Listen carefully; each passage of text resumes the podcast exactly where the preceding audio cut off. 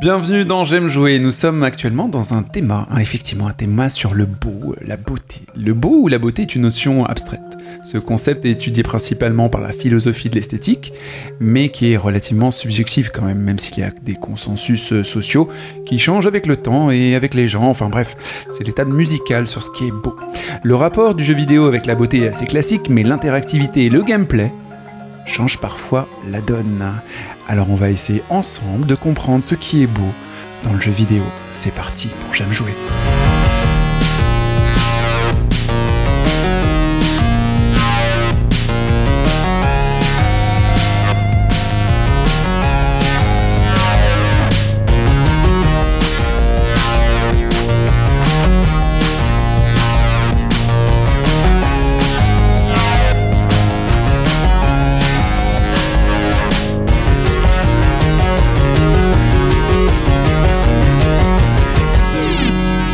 J'aime jouer. Le podcast. Ma beauté, qu'elle est belle. Je ferai tout pour elle. Beauté du haut level. Avec un corps de rêve. Ma beauté,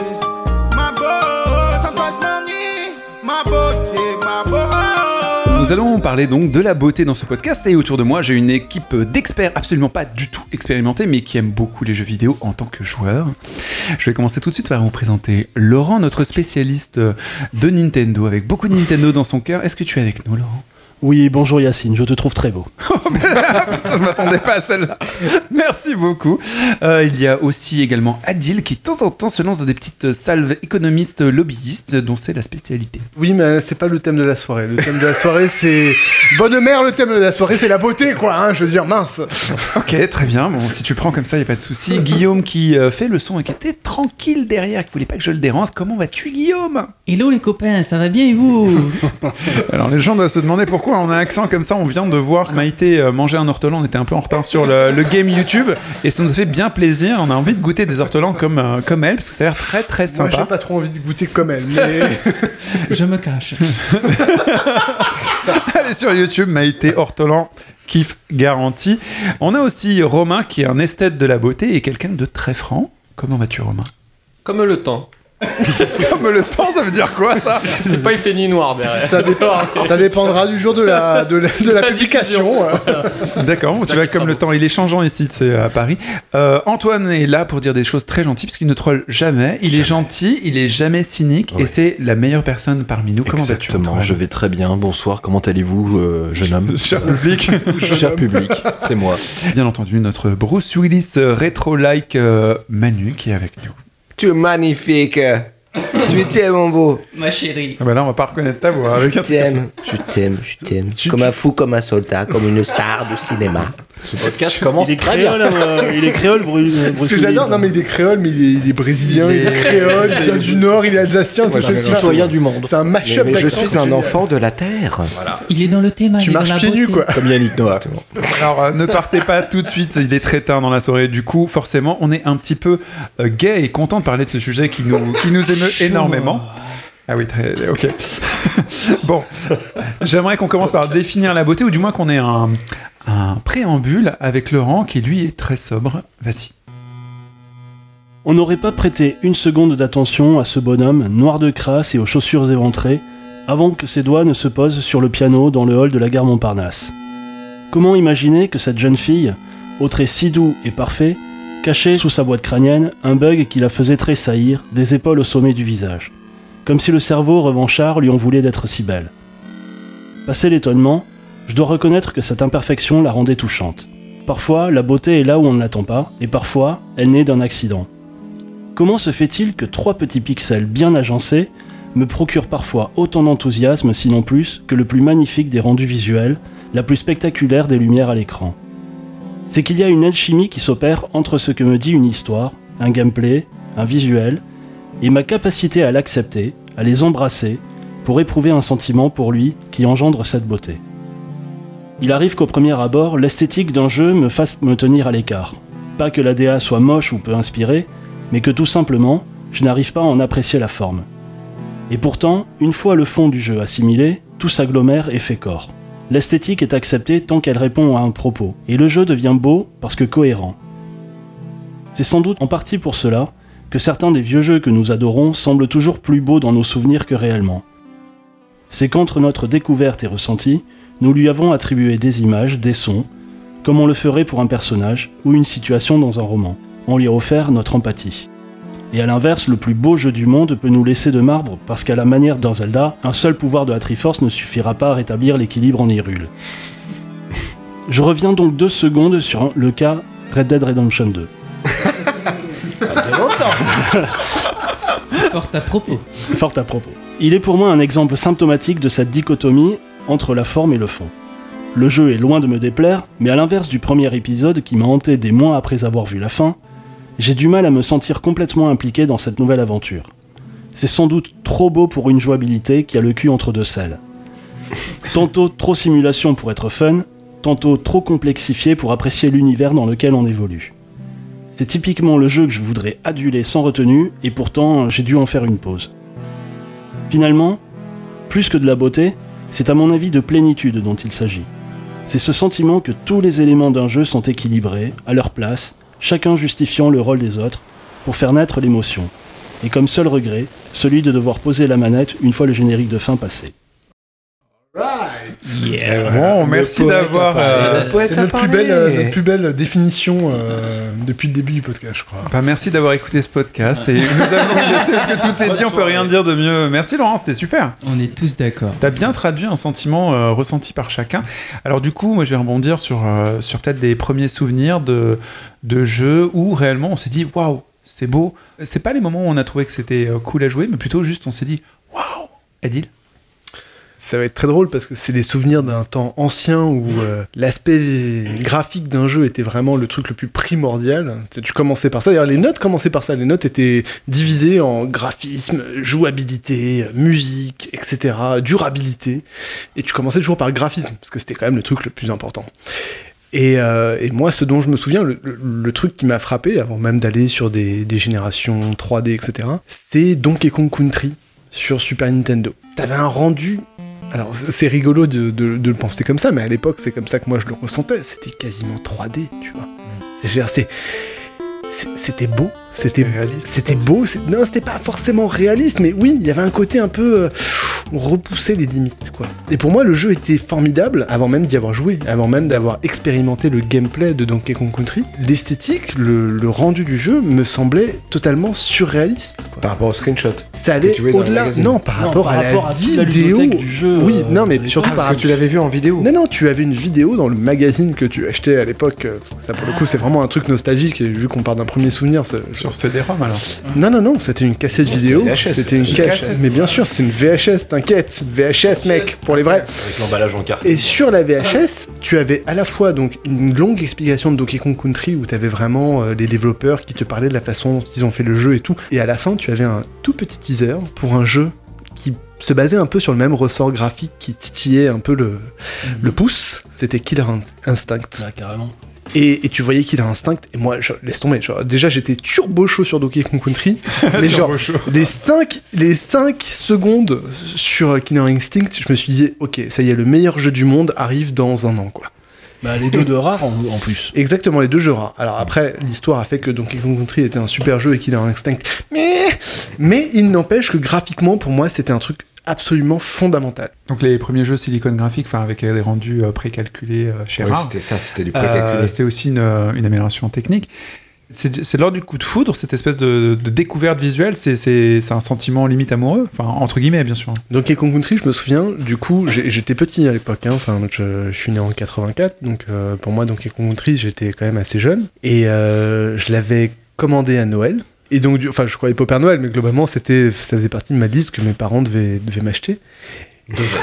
Et Sinon, je euh, Non, c'est- Voilà, c'est- c'est- je crois que c'est une de mes terminologies de l'époque. Sinon, si je n'ai pas ça, je fugue. Ah ouais, non, il disait Et ça. euh, Adil, il disait, si je peux me permettre, il disait deux choses, euh, peut-être pas aussitôt. Disait, là j'ai peur. non, mais il disait deux choses qui revenaient quand il était énervé. Il disait sinon je fugue.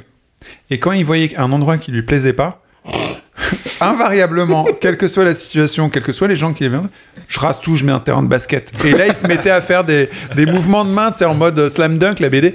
C'est des oups. Voilà, des oups. Ouais, j'étais, ouais, c'est, c'est, t'as C'est tout lui. à fait raison, c'est vrai, c'est moi.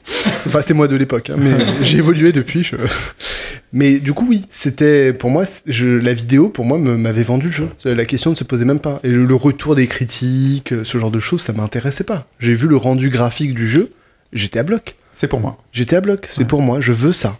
Et il s'avère que j'ai eu le jeu à Noël avec un autre jeu, Super Street Fighter 2. Et j'ai allumé le jeu pour le voir, et c'était effectivement le même rendu que dans la vidéo, j'étais super content. Et j'ai remis Super Street Fighter 2 direct parce que c'était le gameplay qui à ce moment-là me- m'intéressait le plus. Et puis après, j'ai fait des Donkey Kong Country en entier, je l'ai Mhm. fini, etc. Mais de prime abord, je me suis, je me suis pas rué dessus. J'ai juste vérifié que le rendu était le même, j'étais heureux. Et après, j'ai joué à un jeu dont le rendu était bien moindre, mais le gameplay était, euh, me paraissait plus abordable, et euh, c'était le soir du Tu Noël. voilà, euh, exactement. Je me suis gardé sous le coude, et je l'ai fait après, et c'était un super jeu, Kong Country, c'est formidable, la musique est géniale, mais, mais voilà. Mais le rendu graphique, c'est vraiment le truc qui m'a vendu le jeu immédiatement, et il n'y a Donc- pas autre chose, quoi. Le gameplay l'a emporté sur, sur le graphisme en fait. À la fin, à la fin, le gameplay Ouais. l'a emporté parce que le gameplay était au rendez-vous et du coup j'ai fini le jeu et j'ai pris un plaisir. C'était c'était une expérience totale du coup pour moi à l'époque. C'est-à-dire que deux, ouais. le graphisme et le gameplay étaient présents. Est-ce que quelqu'un aussi a ses premiers souvenirs, Guillaume? Alors, premier souvenir vraiment de. Où quand j'ai mis euh, la cartouche dans la, dans la console, je me suis dit, euh, waouh, c'est c'est vraiment trop trop beau. Alors, j'ai deux souvenirs, mais c'est surtout, euh, ben, on en a déjà parlé ici, hein, euh, Mikey Mouse, euh, euh, Castle of Illusion sur, Ah. sur Master System. mon exemple. Ah, bah, mais c'est pas grave, on va, on Vous va- battez on va- pas. on va partager. C'est pas grave, on Sûrement va un feeling différent, je pense, en plus. J'avais jamais vu ça sur, me- sur, me- sur, ma- sur mon écran quand je, quand je jouais à un jeu sur la Master System, tout simplement. hein. C'était vraiment un cran, euh, un Un gros cran cran, au-dessus, un très, cran au-dessus de tout, ouais, voilà. Bien sûr, le rendu graphique, mais pas que. Il y avait quand même l'animation, il y avait quand même euh, la variété des niveaux, les, la qualité des musiques. Enfin, il y a- c'est un tout. C'est ce que Ouais. tu disais, de toute façon, euh, Laurent, dans, dans ta description. C'est l'équilibre, en fait, qui fait que euh, qu'on atteint la beauté. C'est quand euh, tout euh, qu'on converge vers un, un point et que, que, voilà, on arrive sur, sur un équilibre parfait, entre guillemets, mais voilà, de- de- du jeu. Et après, moi, j'avoue que toute la période euh, 16 bits, pour moi, c'était l'avènement de la beauté euh, tout court, parce qu'on on avait passé tellement un cap euh, supérieur, donc notamment enfin, Donkey Kong Country, mais vraiment la période 16 bits, c'était. euh, ouais, tous les jeux étaient beaux. Enfin, je- j'exagère, mais c'était limite ça, quoi, pour moi, mon ressenti. quoi. T'exagères carrément, ouais, mais Ouais, peut-être, peut-être, mais quand même, quand même, tu vois, je, je- je pense à Flashback, à des trucs comme ça. Pourtant, le, enfin, c'est pas super beau, mais l'animation est superbe. Enfin, il y avait trop de trucs comme ça, quoi. Manu, tu veux rajouter quelque chose? Bah justement, euh, c'est là-dessus que je voulais rebondir. Moi, juste avant euh, toute cette période, le premier jeu qui m'a marqué, c'était pas forcément sur les, les graphismes, mais c'était sur l'animation. C'était Prince of Persia. Ah, J'y ai pensé beaucoup aussi. Voilà, et, et quand aussi, Prince of Persia arrivait, la moi j'arrivais des jeux, euh, tu vois, j'ai commencé vraiment gamin sur Atari 2600, même avant Pong, ouais ok je suis plus vieux d'accord si on veut, mais je sentais l'évolution et il y a eu un espèce de, de cap, il y a eu plusieurs caps un petit peu dans, dans le graphisme, c'est pas encore des jeux que je trouvais beaux, mais on accédait enfin à un espèce de réalisme, Prince of Persia, l'animation c'était waouh, t'avais Ouais, l'impression de voir un, un vrai dessin animé et c'était le même coup avec Aladdin, dont Antoine a si bien parté- ouais, parlé dans ses lettres au Père Noël. marrant, trop drôle. Mais, mais Aladdin, c'était, c'était fou parce que tu, tu sortais quasiment du dessin animé et tu l'avais en jeu, c'était un peu, t'avais le dessin animé maison. Maintenant, tu le regardes, tu fais, ah non, c'est, pas, pas du le tout dessin. les dessins animés. Mais ces deux trucs, c'était l'aspect graphique où, où les, les, les, les médiums tout d'un coup se, se rejoignaient, ce que ce dont tu fantasmais quelque part en regardant le dessin animé arrivait sur ta console Ouais. ou ton ordinateur. Pour Prince of Persia, en fait, ce qui s'était passé, c'est que donc il avait euh, Jordan Me- Mechner, il avait euh, rotoscopé, c'est-à-dire détouré euh, la silhouette de son filmé. frère, de son frère, et il avait mis euh, donc c'était donc image le- par image, et donc l'anime était réaliste et fluide par rapport à avant où c'était des animations de sprite, c'est-à-dire, on va dire, l'image fait mais dessinée quoi. Ouais. c'est vrai que c'était très impressionnant. Enfin, je me souviens, on- enfin, toi, tu jouais, moi, je te regardais jouer, euh, Yacine, sur Atari ST à Prince of Persia, et, euh, et je, je me souviens pas de la beauté du jeu, mais je me souviens de l'animation Hmm. et du côté un peu impressionnant de cette animation. Quoi. Parce que niveau beauté, il était pas très beau. Ah non, non, non, c'était pas très beau, il y et je le trouvais pas beau. c'était euh, C'était réaliste. Tu, tu pouvais pas voir son visage au mec. Enfin, c'était Non, une- ouais, découpé- à la serpe, hein. Ah non, c'était découpé à la serpe, mais, l'animation était vraiment impressionnante. et Guillaume en parlait bien avec Flashback et avant même euh, Another World, c'était le même principe. Il n'y avait pas de détails dans le visage, mais l'animation était, euh, était vraiment euh, ultra fluide, quoi. Enfin, c'était. Pour l'époque, c'était. Waouh, c'était réaliste, quoi. C'était Bah, pas y du avait un 60 gap, quoi. FPS, clairement, mais oui. Romain c'est marrant que tu parles d'Aladin et de Mickey. Bah, Mickey, j'allais le prendre aussi en exemple. C'est les dessins animés en fait. Je pense que euh, dans ma tête, je jouais aux dessins animés. Ouais. Tu vois là où Prince of Persia, j'a- j'arrivais pas à voir le mec euh, vraiment euh, de- devant mes yeux sur l'écran, tandis que le dessin animé, j'avais l'impression que je jouais enfin le, le dessin animé. Donc la beauté, tu vois, euh, moi en exemple, j'avais les Animaniacs sur Super Nintendo. Yes. Ouais. Dans ma tête, c'est ce que je vois euh, si je vais regarder les Animaniacs à la télé. On est les Animaniacs. Euh, mais du coup, peut-être que si je, je suis pas sûr de ce que, ce que j'avance, mais quand t'es petit et que tu découvres des dessins animés qui ont été transposés en, en jeu vidéo, t'as le jeu qui est très beau, euh, particulièrement sur le Mickey dont tu parlais. Mais euh, est-ce que toi, peut-être que tu remplis les cases là où tu le fais pas sur euh. Prince of Persia C'est-à-dire que tu joues à un truc, tu vois quelque chose qui est plutôt beau, qui est plus proche du dessin animé, mais en vrai, c'est pas si proche que ça. Et vu que tu as le souvenir du dessin animé qui est vachement plus riche, tu le sublimes, tu vois autre chose. Tu C'est es, dans un fantasme en fait. C'est toujours comme ça, parce que tu vois, j'allais parler euh, en- sur une autre génération. Moi, c'était Gran Turismo. Après, je m'étais dit la claque, où j'avais l'impression que c'était du photoréaliste. Et quand tu regardes avec la technologie actuelle, enfin, c'est des bouillies les trucs. euh. Mais en plus, d'autant plus que tu avais quand même des, des cinématiques sur, euh, sur Gran Turismo et tout ça, où là, tu. Non, mais tu- c'est clair. Moi, je laissais les ralentis. C'est un truc que je fais pas oui, sur oui, les. tu, tu regardais les replays les des courses, replays, mais mais- bien sûr, avec et- les cadrages de caméra. Et tout, c'était euh, je faisais le coup à ma grand-mère, par exemple. Je mettais. À ta grand-mère Attends, attends, attends. Ta bonne mère, tu veux dire hein bonne mère Ah, ma bonne mère L'instant de grand-mère. je, mettais euh, donc je faisais ma course, je mettais le replay, et je disais à ma grand-mère ouais regarde mamie euh, t'as vu à la télé ce qui passe? Et ma grand-mère elle, elle gobait ah oui c'est c'est sur quelle chaîne et tout. C'est quoi Et- cette course de voiture Ouais voilà c'est qui euh, c'est aveugle à l'époque. Ouais, c'était la DMLA, ça. C'était- C'est normal. Il y avait pas la HD, hein Attends, à l'époque, Bon alors, qui d'autre a un premier souvenir donc de beauté euh, écrasante comme ça, Manu? C'est marrant, chaque exemple que- qu'on qu'on peut sortir, c'est à chaque fois un gap de technologie. Et nous, à chaque fois, on a l'impression que c'est hyper réaliste. Et effectivement, on a une projection euh, par rapport, on en a parlé dans un précédent podcast, où on regardait la pochette d'un jeu, on disait c'est super génial, puis on a une putain de bouillie de pixels, on disait Ouais. Waouh, mais c'est trop réaliste et génial. À chaque fois, c'est la projection de truc. On n'est pas encore à la beauté, mais on est en- dans l'appréciation d'une attente par rapport à ce qu'on nous propose et à chaque fois, elle est surenchérie, surenchérie. C'est vrai qu'à la génération à laquelle on est, ben, on- comme on est quasi dans le photoréalisme, bon, euh, à peu près, quoi. On verra dans 20 ans ce qu'on dira. On verra dans un temps ce qu'on dira, Non, mais c'est vrai. mais on n'est pas encore On n'est beauté. pas encore dans. la- Ah bon Je dans pensais vraiment à... V- Ah, au ah.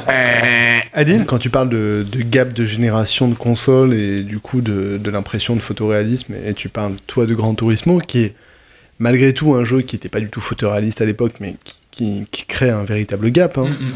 Euh, moi j'ai un gap un peu moins important sur le premier jeu de baston euh, 3D euh, en polygone. Et, et les polygones tu les vois tous. Donc effectivement Virtua Fighter tu, tu peux les compter exactement.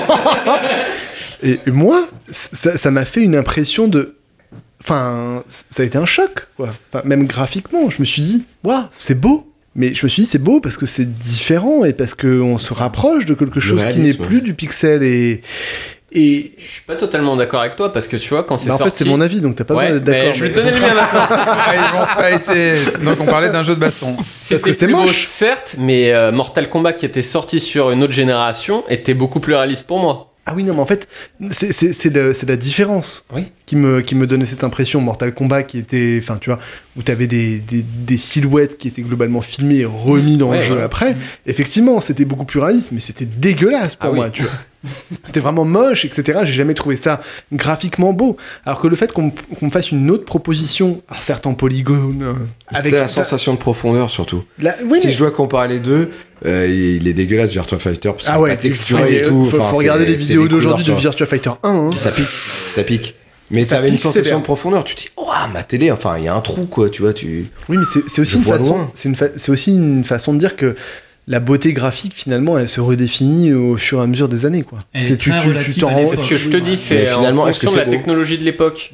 Antoine, Ça, c'était quoi ton premier souvenir de beauté Parce Tout que le monde m'a spoilé. euh, donc, Aïe, euh, je suis un peu, Oh, je suis un putain, peu triste, effectivement. Lève le bras c'est Non, bah, Illusion aussi Non, c'était surtout Aladdin en fait, mais effectivement, comme je l'avais déjà évoqué dans ma lettre au Père Noël, euh, bon voilà. T'as répondu Euh, Non, jamais. Quel bâtard. Parle-en à ton père. FTP, là. Ouais, exactement, hein, de poulpe.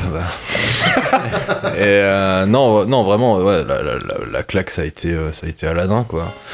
Je l'avais eu euh, sur Super Nintendo, je suis allé chez un pote, je l'ai vu tourner sur, sur Mega Drive, je suis rentré, j'ai fait une crise monumentale, je m'en rappelle encore aujourd'hui, alors que c'est il y a 20 ans Ah, c'est de la ma true story de la lettre là. non mais, non mais vraiment, enfin, alors pour le coup, les- la lettre est True Story à 99%, donc pour, Oui. voilà. Tu nous rassures.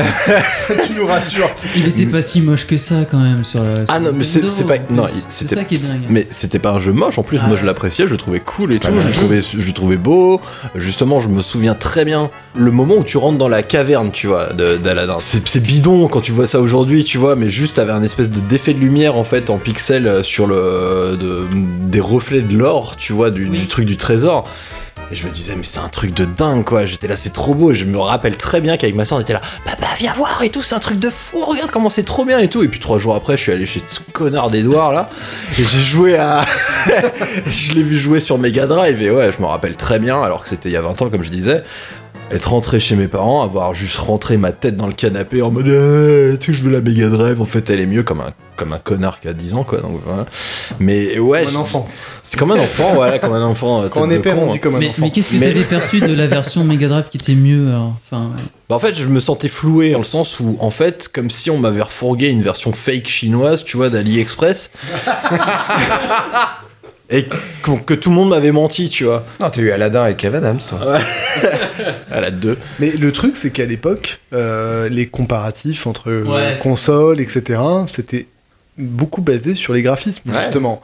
Et c'était un des éléments vraiment fondamentaux de la façon dont les gens choisissent euh, soit la plateforme, euh, achètent ou non un jeu, etc. Enfin, Mm. C'est pour ça que je me sentais pas floué pour un jeu, je me Mais oui, sentais bien sûr. floué pour la génération, bien pour le choix que j'avais te dis fait. que tous les alors jeux ça sont comme ça, des quoi. mois qu'on benchmarkait le truc avec ma sœur, genre bien est-ce qu'on prend la SNES, on sait pas ce que c'est et tout, tu vois. Enfin, Génial c'est- cette histoire. Et Laurent, tu nous as pas raconté, toi? Est-ce que tu as eu un, un choc initial comme ça de beauté euh, La seule chose euh, qui me revient vaguement en tête, c'est que effectivement j'ai senti une, une différence. J'avais, alors j'ai- moi j'ai commencé avec la, la Game Boy. Et euh, bon, j'avais. Tu euh, sentir une grosse différence quand t'as Ouais, alors, euh, ouais, non, mais ça, mais ça La reste sur Game Boy. Non, non, mais ça reste sur Game Boy. C'est-à-dire que j'ai commencé déjà avec, je, ah, je sais pas si vous avez entendu parler de ce jeu, Chuck Rock. Ah bah. Ça, c'est c'est moche, C'est c'est énorme. laid. C'est, on, se drôle. bat, on se bat en battant, en frappant les adversaires avec son bide. On est un homme Et, préhistorique. euh, on est un homme préhistorique, ouais. Et Roleplay. sur Game Boy, c'est particulièrement laid. Après, j'avais, euh, bon, j'ai eu euh, bah, mon jeu fétiche, euh, donc euh, Zelda. Zelda Link's Awakening, la base. Qui était, euh, qui était très chouette, mais qui restait dans les, dans les standards de, du graphisme Game Boy. Tu vois, c'est un petit perso euh, qui est fait avec 6 pixels, voilà, gna gna. Et après, donc, euh, je, je m'étais euh, acheté donc Mr. Nuts qui était la version Game Boy, donc de, de la version Super Nintendo. Aucun rapport avec des chip and Dale, rassurez-vous. Et là, je re- j'avoue que j'avais l'impression d'avoir fait un, tu vois, de, il m'a dit, putain, là j'ai, euh, là j'ai un gap de, quali- de qualité dans le. Je m'en dans souviens le de ce jeu dans les magazines de l'époque. ouais. La caméra était proche du héros, donc on avait un le- gros, Le sprite était plus tu vois, grand. le sprite Ouais. était gros, il coup, était bien défini. Et t'avais un, t'avais un chouette écureuil, tu vois, qui était bien animé. Euh, les nuages, ils étaient ronds, tu vois, ils avaient plusieurs, euh, il y avait plusieurs strates de nuages, machin, et c'était super bluffant pour la Game Boy. En dehors de la qualité du gameplay, de machin, que, bon, euh, in- enfin Zelda inégalable pour moi, mais, mais du coup, euh, le Mr Nuts m'avait fait dire, euh, ouais, putain, là, euh, là, j'ai atteint quelque chose là. Ah, c'est marrant. Moi, j'ai j'ai joué il y a longtemps, mais j'ai pas le même sentiment, enfin, pas aussi ancien que vous, en fait, même si j'ai joué à cette époque-là. Mais c'est plus, euh, sentis un shift dans la force aussi, mais plus tard. Euh, C'était avec la PlayStation hein, et euh, FF7, en fait. J'ai pas compris ce qui est arrivé, en fait. Quand c'est arrivé, je me suis dit, waouh, bah déjà, j'avais plein de CD, ça c'était relou.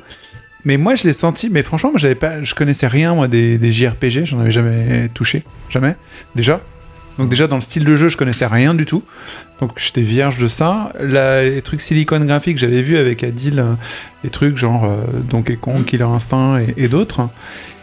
Mais là, le truc que ce soit mélangé pour un truc narratif Euh, C'est-à-dire que t'étais ton petit personnage en SD qui se baladait avec Dans quatre polygones, euh. voilà, dans des décors précalculés. Mais c'est pas ça, c'est juste que un bout d'un moment, tu continuais à marcher et d'un coup, ça devenait un truc en CGI et euh, t'avais une vue de la ville et ainsi de suite et c'était formidable. J'avais l'impression que le jeu arrivait à se transformer dans plusieurs niveaux de, de, Ah, de visuels. Oui, il y avait des strates de Qui rendu étaient complètement incroyables. différentes dans, dans FF7. Enfin, moi, j'y ai pensé aussi quand on, par- quand on a parlé, quand on a évoqué le sujet. Et les cinématiques, c'est juste waouh, t'en prends plein les yeux là pour le coup. Vraiment, l'in- l'intro du jeu, moi j'étais le cul par terre quoi. Franchement, tellement c'est beau.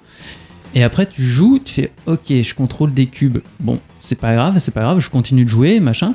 Et après, t'as as, la phase de, enfin, t'as les phases de combat et là, ça commence à être un peu plus, euh, un peu plus sympa. Mais enfin, visuellement, c'était, c'était bizarre quoi. Je trouvais qu'il y avait une Manu dichotomie dans le, dans le rendu visuel. Quoi. justement, c'était le truc hyper problématique avec Final Fantasy VII. C'était, comme vous dites, c'est trois niveaux de rendu, quoi. Ouais, c'est ça. Surtout quand euh, les personnages qui étaient en SD, donc SD euh, super deformed, hein, c'est c'est ça ce qu'on veut dire depuis tout à l'heure, c'est pas standard definition.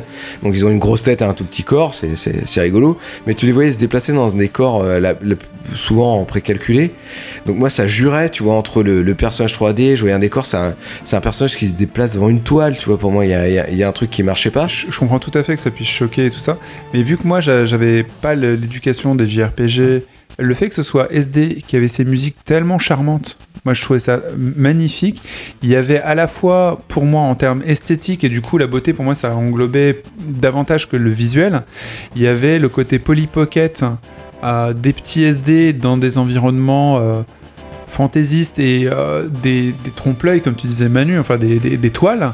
Et ça allait aussi à l'emphase visuelle méga bourrine à l'américaine de l'explosion nucléaire, de, euh, de l'usine ou quoi que ce soit. Et les deux faisaient que moi j'étais particulièrement impressionné par cette somme en fait. Je voyais pas forcément une euh, déchirure, mais il y a tout ça là-dedans, dans tous ces CD en fait. On va dire? Puis quand t'invoquais le Léviathan euh, en combat dans FF7, t'étais quand même le roi du pétrole, quoi. hein. Ça, Ouais, Donc, ça. euh, que ce soit un Behemoth ou un Léviathan, tu vois, ça a duré 30 secondes, le truc débarquait, t'étais là en mode. Ok, mec, on fait moi le malin maintenant. Ça marche ou ça marche pas, mais en tous les cas, tu vois, il y avait un rendu visuel qui était assez violent. Par ailleurs, les SD à l'époque, c'était un truc qui en plus. Enfin, c'était un truc qui était à la mode, quoi. T'étais fan de Dragon Ball, par exemple, ou de Dragon Ball Z. Le collège foufou. Collège foufou. Ou collège- Non, non, mais. Non, mais ça, c'est- ça, c'est un manga qui est basé sur, sur sa transformation, tu vois, mais C'était le problème de l'époque, c'est-à-dire que Final Fantasy VII est un jeu plutôt dark dans le fond.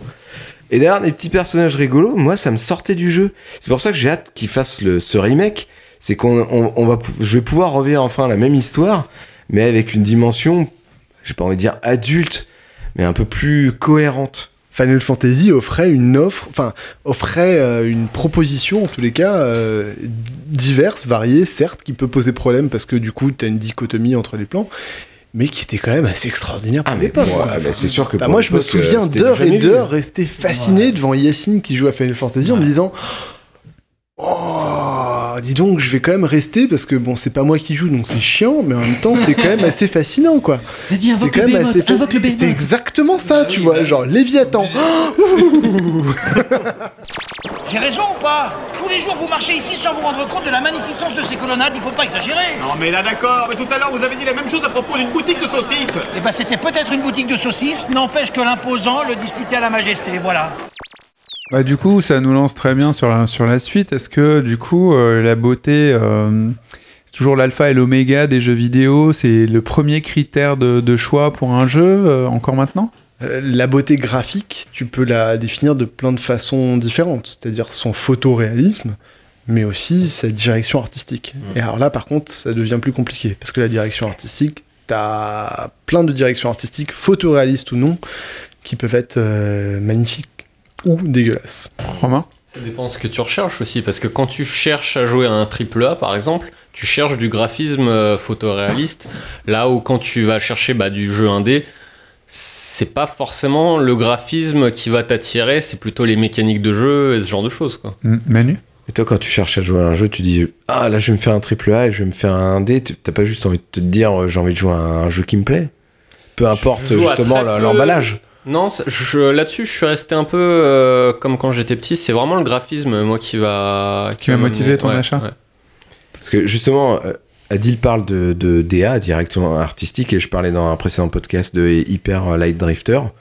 Et là, pour le coup, on pourrait apparenter ça aussi à du, du pixel art, mais la direction artistique, autant graphique que ambiance que musicale, je la trouve ultra aboutie et ça fait pas du tout partie des quelques reproches que je fais au jeu. Bien au contraire, je trouve que le graphisme, la musique et tout, c'est waouh quoi. Et il y a, il y a un truc hyper original dans le jeu. Moi, je voudrais plutôt vous lancer du coup sur les, les beautés remarquables, les jeux visuellement euh, exceptionnels qui du coup vous ont attiré donc récemment en fait. Vous, l'avez, vous les avez achetés parce qu'ils étaient beaux, comme les jeux que vous aviez achetés quand vous étiez jeune. Adil? Il y a un exemple, c'est un type de jeu qui n'est pas mon type de jeu, Ah bah c'est-à-dire un JRPG, que j'ai vu à une présentation E3. Et j'ai vu le jeu, j'ai vu sa direction artistique pour le coup, purement, et je me suis dit, waouh, ça pue la classe. Mais rarement, comme rarement, ça m'a fait cet effet. Et c'était effectivement Persona 5. Et donc j'en ai parlé à Antoine, je dis waouh, dis donc ça, ça a de la classe. Et Antoine me dit mais attends, mais c'est trop cool et tout. Mais Persona, Persona. 5, ça va sortir, mais moi je joue trop à ces jeux, c'est de la balle. T'as pas joué au 4 Golden sur Vita C'est exactement blablabla. ça, tu vois. J'étais là, genre, ok, très bien, d'accord, mais. Enfin, ça m'a marqué. Et c'est vraiment la direction artistique qui, qui, qui, a, qui a laissé une empreinte en moi. C'est ce qui a fait que tu l'as pris identité, euh, Sur ce- cette base-là, parce que, pers- parce que Anto me disait, voilà, Persona, c'est des, purs jeux, RPG japonais, etc. J'ai passé 130 heures sur Persona. Et euh, mon- ma première impression visuelle, purement de direction artistique, mais graphique, hein, vraiment, a été complétée par euh, une direction artistique musicale, absolument, mais. Enfin, tu vois, c'est ma BO euh, musicale de, de all time, quoi.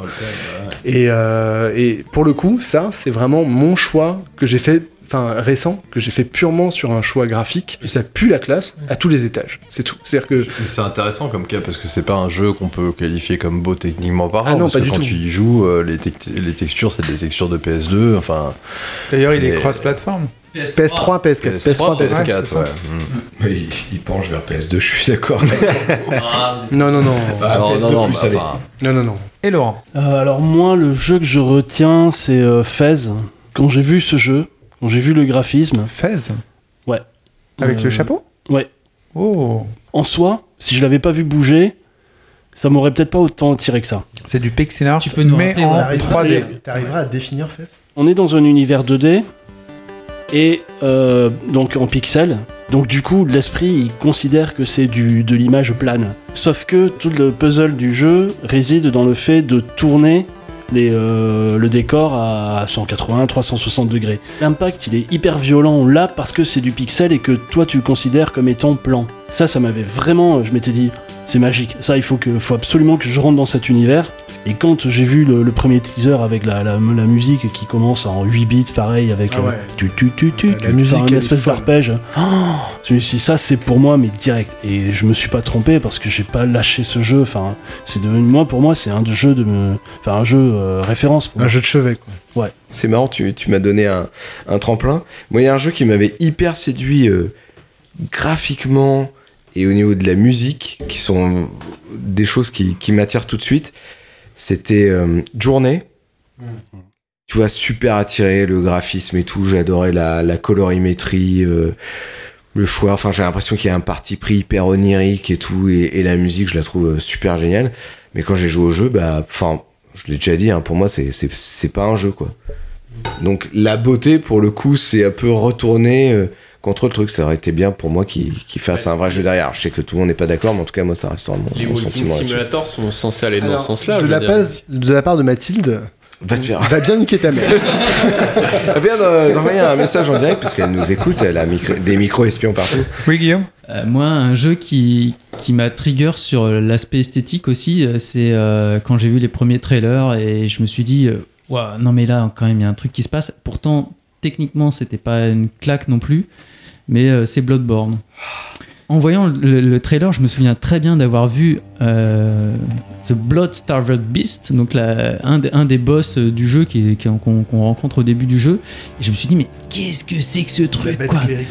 et non, non, non, c'est le seul qui te balance du poison là. J'ai jamais vu ça dans un jeu vidéo. J'ai jamais vu un truc qui a cette gueule là dans un jeu, quoi, tu vois, alors que des Tu monstres dire dans, des monstres aussi dans les gore jeux. Tu veux dire aussi gore ou aussi ouais, je sais euh, pas. euh, impressionnante Aussi intrigant, aussi, euh, aussi. Aussi Ah, baroque, malades, aussi. malades, le je- côté je- très baroque. euh, Et même terrifiant, tu vois. Même dans le côté un peu terrifiant, un peu. euh, putain, non, mais j'ai pas envie de me retrouver face à ça. Ça a l'air terrible, quoi, tu vois. C'est pas un truc qui m'attire à la base et tout. Mais là, quand j'ai vu ça, je me suis dit, waouh, qu'est-ce que c'est, quoi. Du coup, moi, je peux rebondir sur un truc que je, je Et commence J'ai à. pas été déçu un- non plus. hein. un truc que je commence à comprendre de, de ce qu'on dit depuis le début, c'est que, ok, il y a la beauté, mais il y a aussi l'impression initiale d'une découverte, d'un style nouveau. À chaque fois, avec la beauté qui est, forcément intrinsèque du style, que ce soit la DA ou la performance graphique, il y a la découverte d'un nouveau visuel ou d'un nouvel univers visuel, en tout cas, qui nous claque la rétine. D'un coup, j'avais pas vu ça, mon œil était pas prêt, et je suis ébloui. Oui, Adil Bah, je rebondis exactement sur ce que tu viens de dire et ce que vient de dire Guillaume. C'est que j'ai vécu la même chose que Guillaume sur. euh, Ah, sur- Petit ange parti trop tôt, on l'aimait bien. ça. on l'entend pas, mais il est là. hein. Vous avez pas l'image et c'est bien dommage. J'ai euh, C'est Manu qui lui caresse le ventre avec amour. j'ai eu la Ah non, il lui caressait pas que le ventre là. Ah, plus Ah, c'était pas le ventre. Hein. J'ai eu la même impression sur Bloodborne Progresse. que, que Guillaume.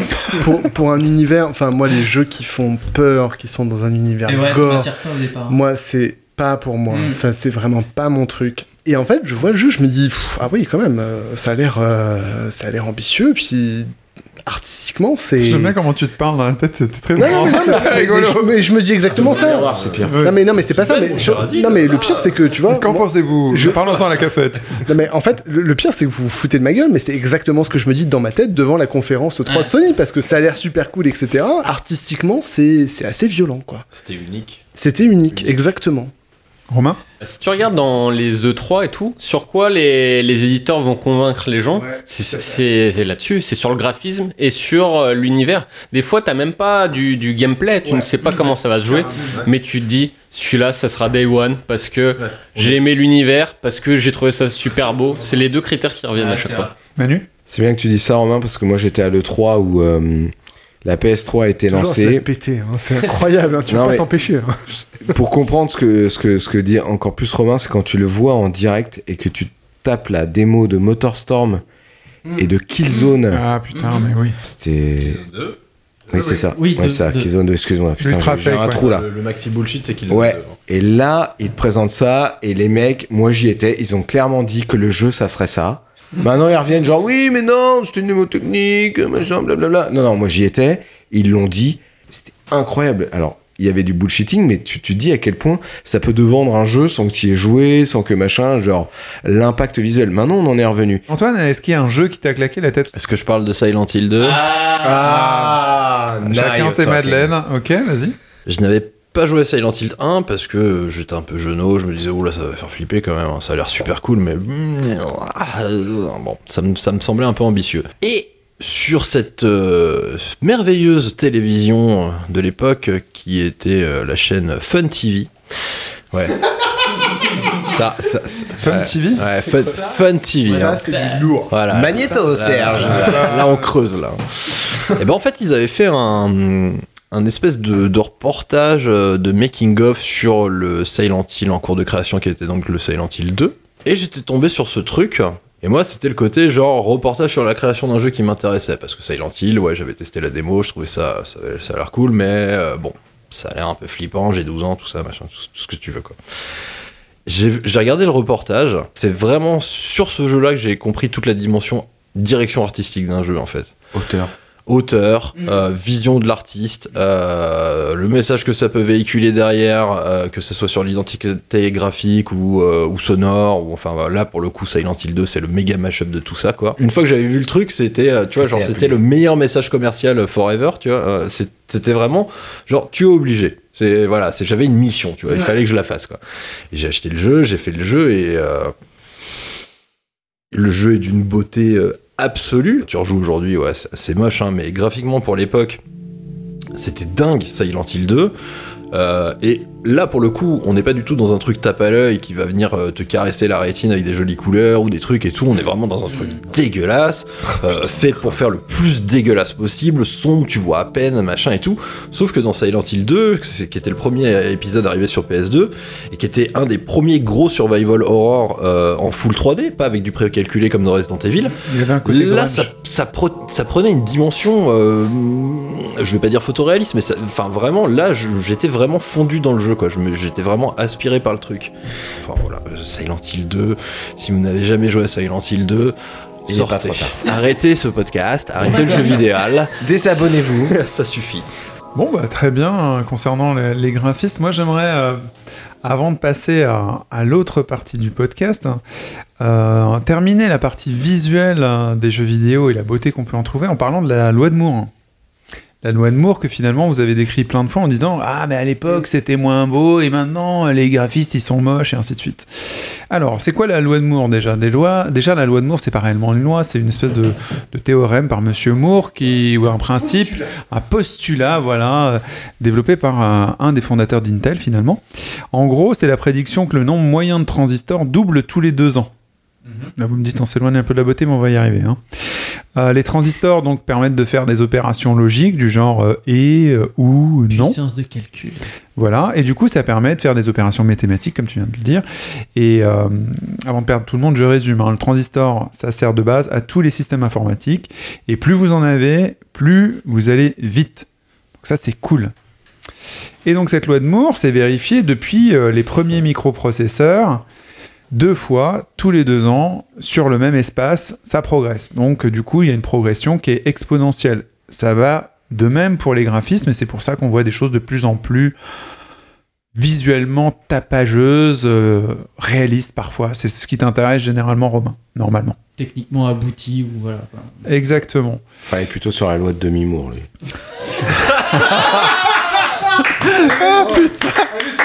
À bientôt, Euh, j'aime jouer. Euh, donc je reviens sur la loi de, de Moore tout court. hein. Euh, donc la 2 fois 2 tous les deux ans. Et donc euh, j'arrive à donc un- deux constats, du coup moi aussi. J'ai deux constats là-dessus sur la loi de Moore. Euh, le premier c'est que la loi de Moore ne peut plus se vérifier.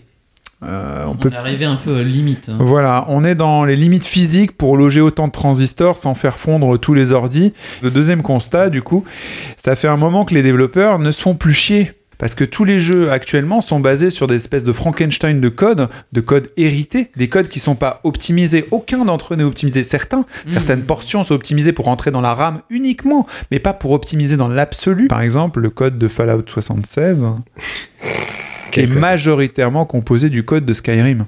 Oui. Ah bah oui. Et ça, Qui c'est est le code de Skyrim qui est majoritairement composé du code de Morrowind, qui date de, de encore plus loin. Bah voilà. Et du coup, tu pourrais prendre toutes ces lignes de ces Frankenstein, notamment chez Ubisoft, qui doivent gérer ça, ou tous, les, tous les monstres de développeurs qui ont aggloméré des tas de codes bah, pour faire la marche, le truc, le cycle jour-nuit dont on nous casse les couilles, tous ces codes, il y en a des millions. Il y en a des Ouais, milliers en tout cas. Si tu les optimises, pardon, si tu les optimises un à un, je suis sûr que tu peux gagner encore plus de choses et on serait même pas obligé théoriquement de passer à une autre génération si c'était le cas. mieux, quoi. Là, on va nous forcer à passer à une autre génération et après ils ne pourront plus parce que de toute façon ils ont décidé d'abandonner le, le matos. Mais Mhm. quand même de leur côté, il va falloir qu'ils optimisent parce qu'il n'y aura plus rien pour calculer. Donc c'était mon avis sur la loi de Moore. intéressant ce que tu viens de dire en fait. Dire. Mais malgré tout, j'ai quand même la sensation que euh, la puissance fait pas tout. Enfin, et d'ailleurs, peut-être que ça vient de l'optimisation, d'ailleurs, je sais pas, mais quand on voit un jeu qui sort récemment sur une machine qu'on se dit techniquement elle est dépassée puisque ça fait 4 ans qu'elle est sortie, donc loi de Moore, euh, elle est voilà, elle est complètement has-been, on va dire, hein, et qu'on voit la qualité du jeu, je pense à Red Dead 2 pour le coup, visuellement, enfin, il y, a la, il y a- il y a les directions artistiques, il y a tout ce que tu veux et tout, et peut-être que justement ils ont su, eux, optimiser le code, j'en sais rien. En tout cas, visuellement, il y a vraiment quelque chose qui se passe sur ce jeu. Enfin, moi, autant je suis pas convaincu par le jeu sur plein d'autres termes, mais en termes, de, en termes visuels, je trouve qu'ils ont quand même fait un petit step-up. On arrivait à des tels niveaux de détail que maintenant, pour faire la différence entre plus et un petit peu moins, ça, ça se voit presque plus, même à un moment quand tu joues, quoi. Tu vois, tellement, c'est, tellement le, le détail, il est, il est Ah bah, tu parles d'un- cas d'école, tu pourrais citer aussi les jeux Naughty Dog, tu vois, qui incrémentent sur leur, leur savoir-faire. Du coup, ça conclura euh, tout l'aspect euh, graphique de la beauté, avant de partir euh, sur l'esthétisme, l'émotion qu'on peut trouver à jouer à des jeux beaux, ou simplement la beauté de l'émotion. Adil va nous faire un petit quiz. Et c'était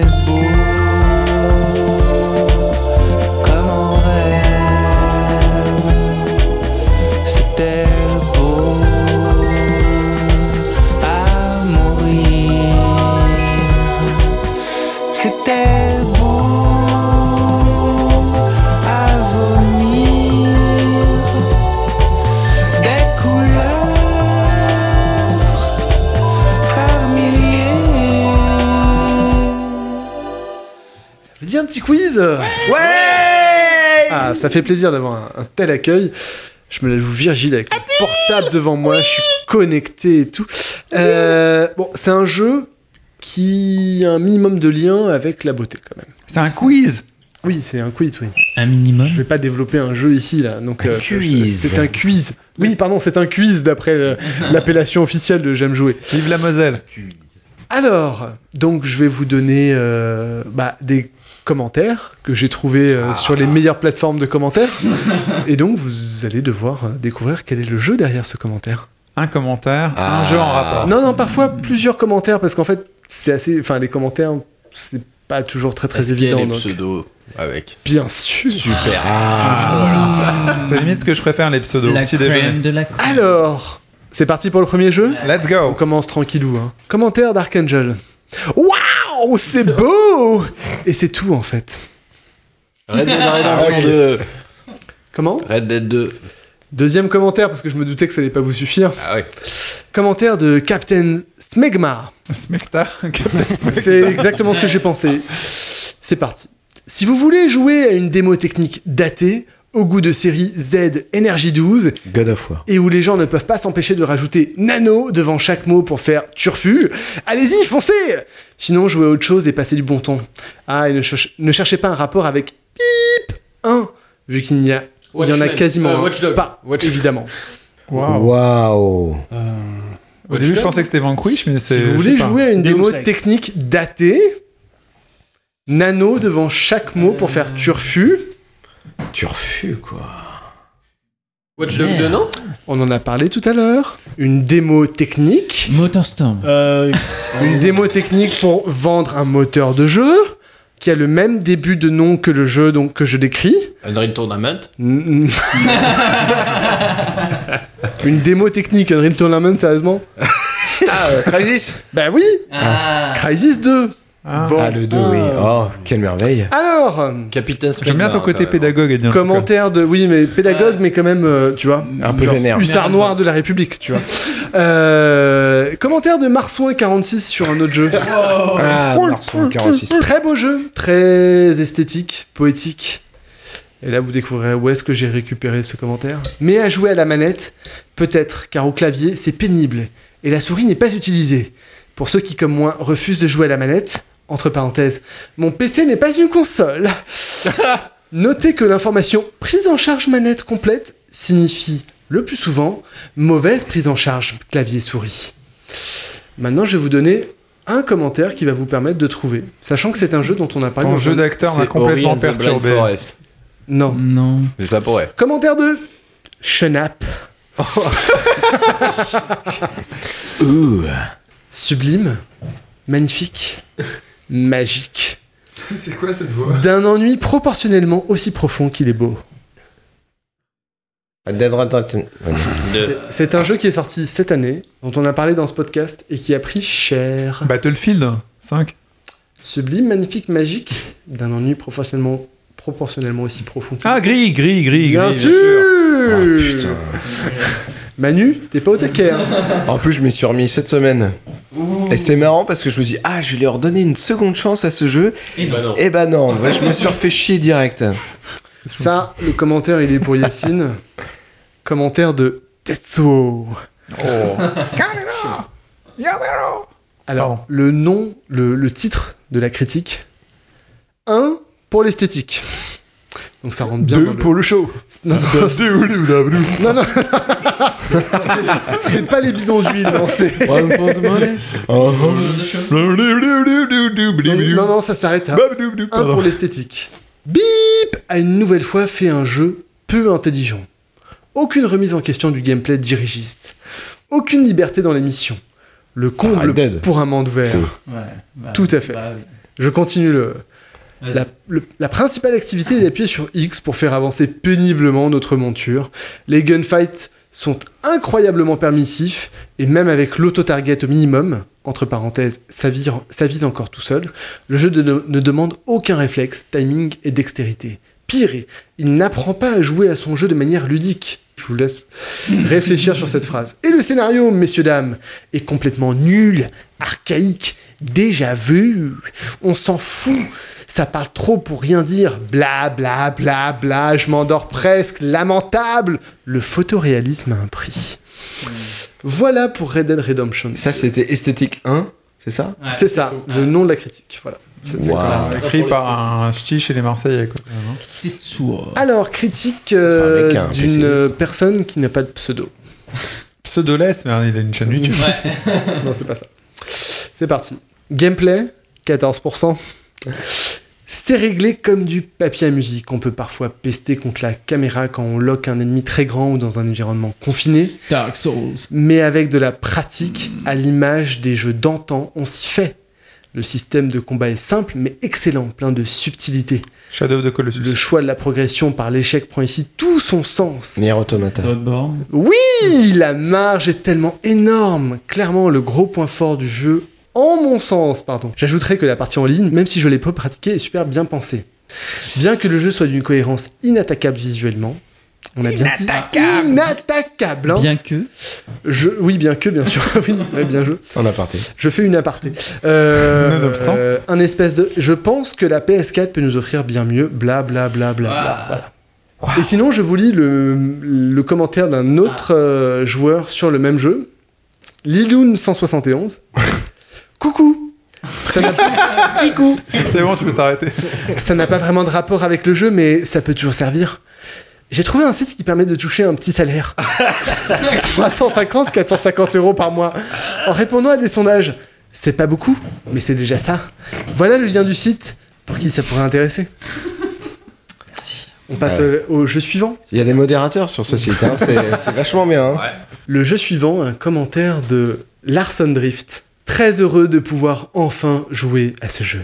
Cependant, pensez à régler la densité de l'herbe en faible, sinon vous allez ruiner vos FPS. PUBG. PUBG. Avec une GTX 160 6 Go, j'ai mis la distance en ultra, les filtres MSAA et anisotrope au maximum et en 1085, 1080p et surtout la densité de l'herbe en faible bien sûr. Et une fois ceci fait, je mets les effets en faible ou moyen, j'arrive à du 26, 28 FPS. Je mets les effets en élevé, j'arrive à du 25, 27 FPS. très beau et très fluide. Je mets les effets en ultra, je chute à environ 22 à 24 FPS par rapport à 27 FPS. La chute de FPS se ressent un peu. Si je mets les effets en ultra, euh, non, par contre, si je touche à la densité de l'herbe, je chute direct à 15 FPS. Vachement important l'herbe. hein. Verdict. Si vous avez une carte de catégorie GTX 1050 1060, mettez absolument la densité de l'herbe en faible pour apprécier le jeu et sa fluidité. Achetez-vous une vache, faites de la brouter. Et ce n'est pas PUBG. Parce que j'ai une euh, 1060 et la densité de l'herbe, je peux te dire que je l'ai bien vécu. hein. Donc, euh, ouais, ouais, je sais pas, je sais pas. J'ai un autre commentaire qui est assez court mais qui vous aidera davantage que celui que je viens de lire. Alors c'est un commentaire de Velocitapchat. Il a voulu C'est faire toi, un jeu de Romain. mots, il a pas réussi. C'est un nouveau Snapchat Exactement tu sais, j'ai commencé, je fais ah ça a l'air sympa et non ça La tombe à- suite de ça tombe. Concept super relaxant et très sympa. Cependant, donne très, en- très vite la nausée, en particulier sur grand écran. Cœur bien accroché, obligatoire. No Man's Sky De l'herbe. Flower?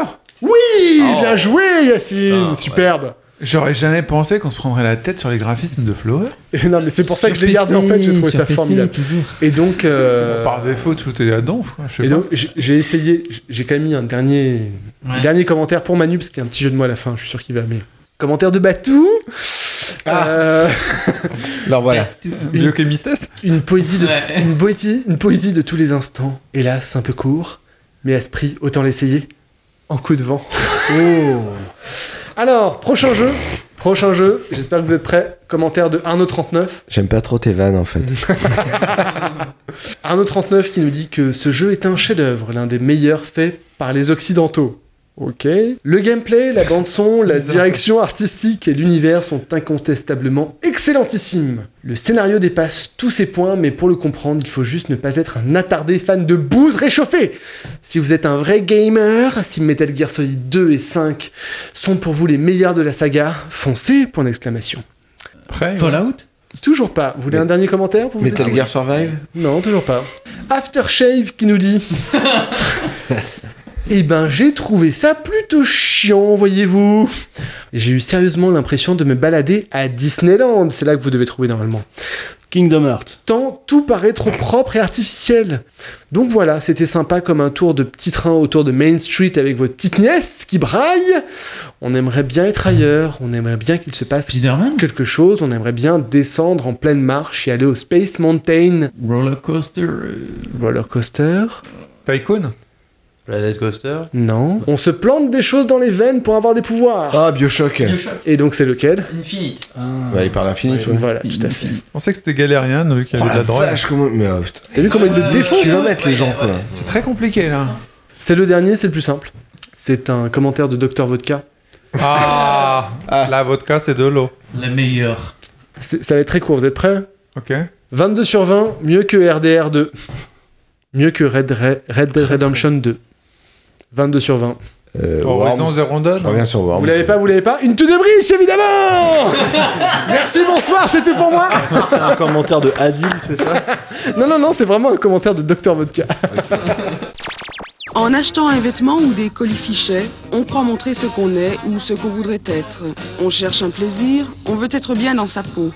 Merci pour ce quiz, Adil, c'était vraiment très très bien. Ah, et, bravo. et- et Laurent est mort de rire, bravo, excellent. Euh, en tous les cas, les commentaires pas bravo du tout, mais euh, on a deviné quelques, quelques trucs. Du coup, on va arrêter avec les graphismes putassiers, euh, clinquants et ainsi de suite. On va s'intéresser plutôt à l'abstraction. Et souvent, euh, les jeux indés euh, sont les spécialistes de la stylisation des formes euh, et des genres pour une beauté d'esthète qui suggère parfois un petit peu d'émotion.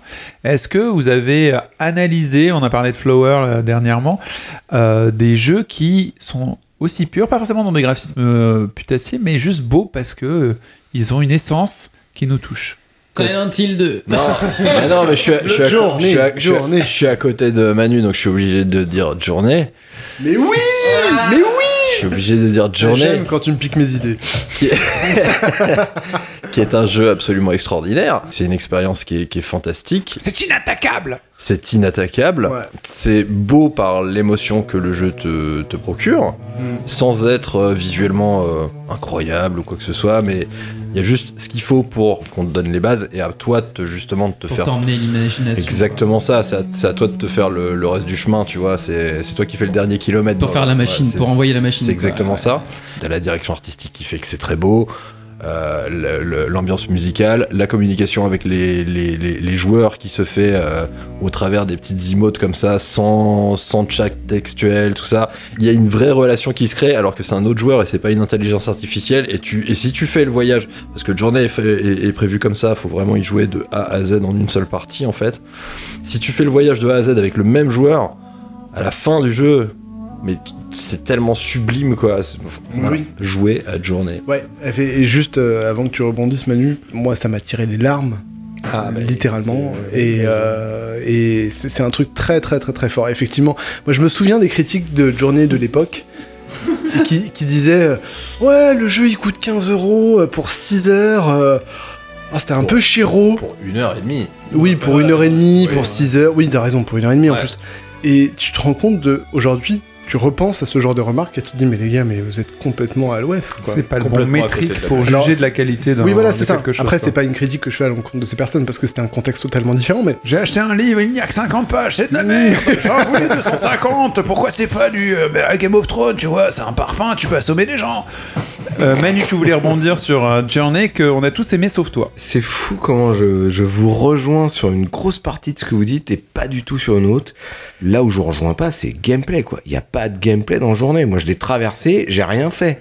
J'ai fait le jeu de A à Z d'une traite, je n'ai rien fait. Quand il y avait du challenge, comme j'ai pas compris, je suis allé tout droit, il y avait rien. J'ai fait rien. T'as plein de façons de voir le truc et en fonction du joueur que tu es, je comprends que tu puisses ne pas apprécier Journey, mais les, euh, il y a des ressorts qui nous donnent de l'émotion qui sont les mêmes que ceux qu'il y a dans Zelda Breath of the Wild. Le truc où tu te dis, tu vois une montagne, elle a aucun intérêt. Ton gameplay pour y aller est assez limité, mais la façon dont la DA est conçue te donne une orientation visuelle qui te dit il faut que j'aille là-bas. Ça m'appelle, il y a un rayon de lumière dans le journée qui te donne la direction. Effectivement, c'est sommaire et tu peux trouver ça enfantin, mais néanmoins, tu vas aller, tu es appelé à aller au-delà et quand tu vas glaner des choses autour, tu vas quand même être attiré par ça de la même manière que dans Zelda. Et je pense que Zelda aussi, tu t'as pas accroché parce que tu dis bon ben, je fais quoi? Ça n'a rien à voir. Et puis tu, tu me dis, euh, excuse-moi, zoner dans, dans Journée, mais non, Journée c'est un rail quoi. Non.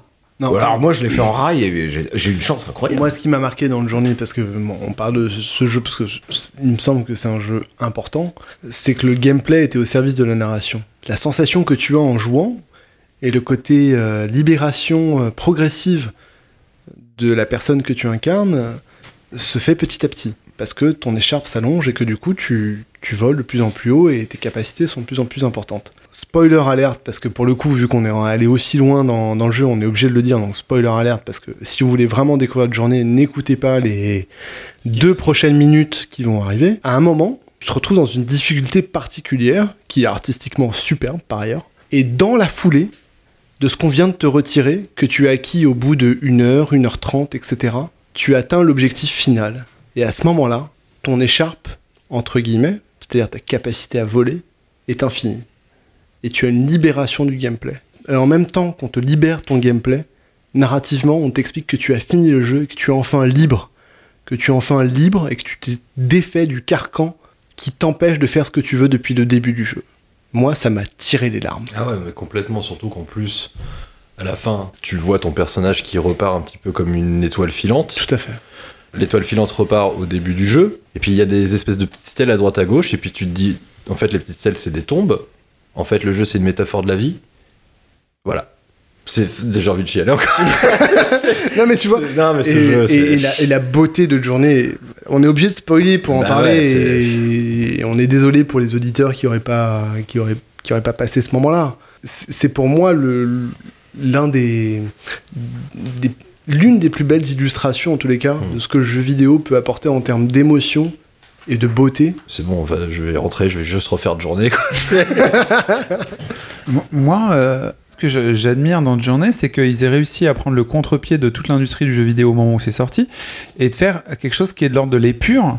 Euh, et vraiment, c'est minimal. C'est c'est comme un quignon de pain. Donc tu dis, mais il est où le jeu? Et je comprends tout à fait qu'on puisse se dire ça. Euh, D'ailleurs, je l'avais présenté, je l'avais adoré, je l'avais présenté à des copines. Boule qui est venu souvent au, euh, au podcast. La première chose qu'il m'a dit, bon, comment tu donnes des coups de pied et où est l'argent? Je suis désolé, mais c'est ce qu'elle a dit. Euh, il faut vachement d'ouverture d'esprit pour se dire, ok, c'est pas la même proposition que d'habitude, je dois m'adapter. Mais si tu n'y arrives pas, bah effectivement, ça va te passer sous le nez. Et, euh, après, tu n'auras pas la possibilité de l'interpréter à ta façon très personnelle, comme disait euh, Anto. Chacun va voir le jeu d'une certaine façon au final. Oui, Adil. Pour rebondir et illustrer ce que tu viens de dire, moi j'y ai joué donc sur PS3. C'était pas du tout un moment où j'étais extrêmement réceptif aux médias jeux vidéo. Je m'y remettais à peine après une période où j'avais arrêté de jouer pendant pas mal de temps. Et ça m'a accueilli à froid, quoi. J'en ai, c'est le premier jeu où je me suis dit, waouh, ok, c'est le jeu vidéo, c'est autre chose maintenant. Enfin, c'est vraiment un jeu à faire, quoi. Il est sorti sur PC, il me semble. Sur PS4. Sur, euh, il va sortir Aussi. sur Epic Games. Mais ne vous faites pas enfler, ne jouez pas à Abzu en attendant de journée sur PC. c'est le même, mais en raté. On reprend nos esprits, on, parle de, on, on parle d'autre chose. Moi, j'ai pas vu. C'est fou, hein, me raconter un jeu, c'est pas le jeu auquel j'ai joué. On a déjà parlé ici avec Mathilde. euh, on n'est pas d'accord, j'ai un contrat sur la tête, je sais. Enfin, bah, c'est avec elle et toute sa famille. qui ont un contrat sur ta tête. Oui, mais c'est pas très grave, j'ai l'habitude. Non, mais Et il peut y avoir, il peut y avoir des jeux justement avec ces deux éléments dont vous avez parlé, là où je vous rejoins encore. Et il peut y avoir quand même un, un- un challenge pour de gameplay. Je prendrai juste deux exemples euh, assez simples. Limbo et Inside, deux jeux du, du, du même studio, qui sont pareils où rien t'est vraiment expliqué et pourtant t'as du gameplay, t'as une ambiance, t'as du graphisme. On Un peut même, alors là pour le coup, on peut pas parler qu'il y a une musique. Euh, moi j'ai la BO de Limbo, c'est trois sons quoi. Mais Limbo est beaucoup plus narratif que Journée. Ah oui, puis, Non, mais, puis- mais- mais tu, tou- tu touches du doigt le, sujet de du podcast, c'est qu'on parle de beauté. quoi. On parle de beauté quand tu te la touches au bout du doigt dans un, dans un jeu, à la limite quel qu'il soit, mais qui te parle tellement que tu le trouves beau même s'il est moche. Voilà, pour le coup, de journée, il est beau. Donc euh, c'est- ça- là-dessus, Oui. c'est pas discutable. sa beauté mais va- il y a la beauté qui te touche, toi, personnellement. C'est ça qui Pas est, que la est beauté physique, quoi. ce qui fait que finalement, tu tombes amoureux de quelqu'un. Mais c'est c'est justement ça que je trouve intéressant de journée, c'est que la beauté, est- elle est propre à un jeu vidéo. Pour moi, le jeu vidéo se rapproche beaucoup de- d'un roman ou de la littérature. Parce que dans la littérature, ce que tu lis, tu le lis, mais tu y mets quand même une part de toi. C'est-à-dire ton imagination qui représente ce que tu lis. Mm. Genre une scène de cul dans un livre, ça va dix, dix fois plus me mettre en, en marche que, que n'importe quel truc visuel, tu vois. Et euh, non mais c'est... c'est- Romain, Romain hoche la tête, excusez-moi. Non mais c'est... c'est- On n'en est pas d'accord. c'est- parce que tu mets une partie de toi-même, tu vois, et que du coup tu complètes l'œuvre. Moi, j'adore les jeux qui te poursuivent dans ta tête. Ah ouais. C'est-à-dire Oui. que tu les finis ou pas d'ailleurs. T'étais là et t'es, je sais pas, dans le métro, euh, dans ton, ta bagnole, n'importe quoi, et, et tu continues à être dans le jeu et tu dis putain, ouais, ça, c'est- Bah, avant, mais avant, avant de parler de Bloodborne, je pense qu'on vous avez- on va se lâcher ça là-dessus. Euh, Non, je déconne. Moi, je- moi, il y a un jeu qui m'a vraiment pas lâché. J'étais pas le seul parce que je l'ai, je l'ai fait avec euh, Lydia, euh, ma chérie, et euh, tout le monde n'a pas aimé ce jeu-là. The Witness, c'est pas réellement une, une émotion euh, narrative ou quoi que ce soit, mais il y a plein de portes ouvertes et tu peux remplir les, euh, les cases manquantes par ton propre imaginaire. Clairement, c'est, un défouloir. Tu peux mettre ce que tu veux dans ce que tu vois, et c'est pas nécessaire. Il y a des gens qui vont rien faire, ils vont se dire ok, c'est une série de puzzles, je vais les faire, ça va être fini et salut quoi. Parce qu'effectivement, c'est un jeu de puzzle géant avec des puzzles dispatchés dans une surface. Après avoir joué, disons, la moitié de l'île de Witness, parce que c'est une grande île, tout l'environnement dehors, pour moi, c'était des puzzles de Witness. Et euh, Lydia m'envoyait euh, veux des... dire dans la vraie vie, Dans la vraie vie, bien sûr. on s'envoyait des photos de par exemple d'un parc de jeux pour enfants où il y avait euh, des parcours. J'ai mais attends mais là je peux le résoudre facilement celui-là. fait- on s'envoyait les, les photos régulièrement et du coup ça nous a fait un, un lien entre nous parce que on, on jouait pas on allait continuer le jeu on l'avait toujours pas fini et euh, on a mis du temps à le finir mais on était très content de le finir alors c'est pas littéralement de la beauté mais c'est une obsession de, de- de la fascination que t'as pour un jeu que tu trouves très bien conçu Je pense qu'il y a qu'un jeu vidéo qui peut réussir à te susciter une telle émotion et autant d'envie et de plaisir et de et, et- et puis même de, de, réfl- réflexion philosophique sur un pauvre puzzle game. Quoi. Et ça, c'est un truc quand même assez unique. Mais la fin de The Witness, elle, elle justifie tous ces puzzles ou pas? Non, Sans spoiler. Les puzzles se justifient en eux-mêmes parce que c'est juste euh, fun. il n'y a pas d'autres médias qui m'aient fait ça et c'est pour ça que c'est le jeu que je préfère Moi, clairement, euh, exactement comme toi, ça fait partie des jeux qui m'ont habité. On parlait de beauté sinon? Per- Personne n'a évoqué. Et euh, d'émotion, surtout, d'émotion. Ça m'a étonné. Oui, tous les jeux de Fumito Ueda, Ico, Shadow of the Colossus, et... Oh, of the Colo... Colocu Colocus Colocus Oculus. Non, mais ça, c'est le troisième, c'est... The Colus of the, Ra- the Shadow. the- Et Nintendo. Last Guardian. Ah, pardon, euh, Last Guardian. Allez, vas-y, au Nintendo. revoir. C'est- Ah, Romain, t'as un truc à dire dessus Parce que t'as lancé le sujet. donc, euh, Non, non, moi je l'ai, je l'ai acheté, je l'ai déballé, c'est tout pour le moment. Tu l'as jamais fait? T'as jamais fait des Lequel Lequel? Non, non, j'ai, jamais touché à cette euh, saga. Et du coup, pour quelqu'un comme toi, c'est une question. Est-ce que t'as déjà fini un jeu en disant euh, c'est beau, mais pas forcément pour les graphismes. Tu te dis waouh, ça m'a plu, ça m'a touché, ça m'a ému. euh, j'ai, j'ai- enfin, Ouais, mais justement, c'est ce que je. parce que t'es très terre à terre, toi. T'es- ouais, mais- cartésien, on va dire. Ouais, donc j'ai besoin d'une euh, configuration mentale pour apprécier le jeu. Vraiment. Ça, c'est super intéressant. ça. Voilà. Et je, c'est pour ça que je pense aussi que j'ai pas joué. C'est est-ce que t'es dans l'optique de jouer aux jeux vidéo pour t'éclater ou vraiment de- d'avoir une expérience? C'est de la disponibilité ou une configuration? T'es peut-être pas disponible pour. euh, Oui, il y a des deux. Parce que faut aussi un effort. Tu vois, quand tu parles de The Witness, Tout à fait il y a un effort à, à donner au début pour rentrer dedans et vraiment avoir une expérience. Ça vous rappelle rien. Mais ça, l'effort pour rentrer dedans, t'as l'habitude normalement. Enfin, Ah non, non, non, je parlais pas de ça moi du tout. Non, non, là, là, vraiment, pour moi, c'était une passerelle vers. euh, Un Bloodborne. ouais, vers le From Software. Il y a, il y a un gap avant de, de se dire, waouh, c'est bien. quoi. Je veux dire que la beauté cachée, les délais se voit sans délai. Bravo. Enlevez-lui cette bouteille. Parfait. Exactement, dans, tous les jeux, euh, donc dans les Souls euh, et Bloodborne également, on est euh, clairement dans un jeu où tu commences le jeu, le jeu te crache à la gueule, te vomit dessus, te chie, te vieux. Enfin, c'est vraiment une horreur le départ, quoi. Et En, en- en termes de difficulté, il faut que tu le dises. Parce, Oui, que, parce oui. que visuellement, c'est pas du tout le non, cas. Non, non, non, ouais, voilà. C'est en termes de difficulté. La plupart du temps, on te prend par la main, on t'amène, on te dit. Il y a des là, tutoriels. et voilà, t'as du, Et là, il y en a pas. tuto dans tous T'as les un sens. pointeur, un objectif. Là, dans les Souls, euh, clairement, on est sur des expériences où tu commences, tu comprends rien, et le jeu se fait un malin plaisir à ne jamais t'expliquer ce que t'as à faire, et à ne jamais t'expliquer comment ça va marcher, t'es complètement paumé. Tu dois le déduire toi-même. Je, peux comprendre, par exemple, tu vois, Manu, quand il me dit, euh, bah voilà, moi j'aurais essayé Bloodborne, j'ai pas passé le premier boss et tout, c'est une horreur, c'est c'est pas possible et tout, tu vois, je comprends que tu puisses être totalement bloqué par cette première phase-là. Par contre, toute la, parce que c'est le sujet, toute la beauté de ces jeux-là, c'est justement, c'est quand tu commences à avoir le déclic. Comme ce que tu disais, euh, Yacine, sur The Witness, sur le déclic que, le- que tu as à la fin, qui est mind-blowing, tu vois. Mm. Bah, t'as des, t'as des, t'as des déclics comme ça en permanence dans les Souls, quand tu comprends une nouvelle mécanique, quand tu comprends comment fonctionne le jeu, quand tu comprends qu'en fait, crever, c'est normal. Et ça fait partie du jeu. Et pas en- sale. et c'est pas, c'est pas en fait, le jeu va pas te tuer pour le plaisir de dire bah non, là tu avances pas, tu es pas assez fort, tu, tu meurs et faut, tu reviendras quand tu seras plus fort. C'est juste qu'en fait, non. La logique du jeu comprend la mort dedans. Et quand tu comprends ça, tu fais d'accord. Et puis après, t'as une deuxième, une deuxième mécanique de gameplay qui arrive. Et l'univers qui vient sans. euh, voilà, En fait, il y a. Ça fait beaucoup. Ouais, quoi. Il y, l'univers, a, en fait. il y a quand même, là, on décrit quand même, je pense, je pense, je pense pas pour le Journey, mais euh, là, les deux derniers, il y, a- y une mécanique où il- on fait appel à un, à un joueur plutôt disponible à être un explorateur et à décrypter l'univers, en fait. Et si euh, l'accroche se fait, il va peut-être se passer quelque chose. Oui, Adil Euh, moi, Bloodborne, c'est comme je disais tout à l'heure, c'est mon premier Soul, c'est mon premier jeu From Software fait par Miyazaki, qui depuis euh, m'apparaît comme un, littéralement un génie du jeu vidéo. Bref. Donc j'arrive dans Bloodborne. Euh, Bloodborne, c'est un jeu pour moi qui est qui fait peur, donc c'est pas un jeu pour moi. C'est un jeu qui est extrêmement difficile, donc c'est pas un jeu pour moi. Mais bon, on me dit quand même que c'est important, que c'est des éléments, enfin, que c'est des jeux fondamentaux et tout, donc je m'y colle quand même, et je pense que je passe 10 heures à jouer seul. Je fais 10 heures du premier niveau de Bloodborne.